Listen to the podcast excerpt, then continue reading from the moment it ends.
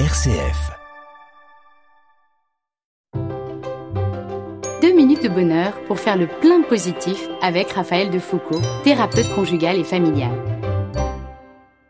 Même si dans l'ensemble je me sens bien dans ma vie, je veux toujours plus, et si je voyageais plus, et si j'avais une maison plus grande, suis-je capricieuse, ou bien est-ce normal d'avoir tout le temps plein de désirs?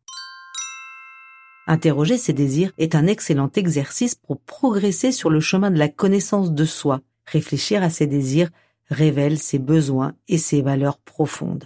Désirer est le propre de l'homme, car nous aspirons naturellement à grandir et à nous épanouir. Lorsque nous visualisons le bien à atteindre, notre cerveau se met à sécréter de la dopamine, la molécule du bonheur. Rassurez-vous, le désir est tout sauf une plainte. C'est le désir qui permet à chacun d'exister et de s'affirmer.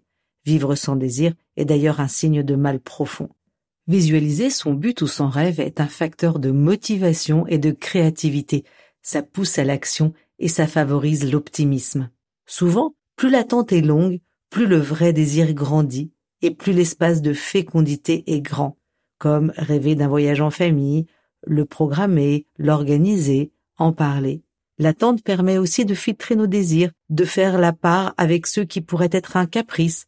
Finalement, ce dernier sac à la mode dont je rêvais ne me manque pas tant.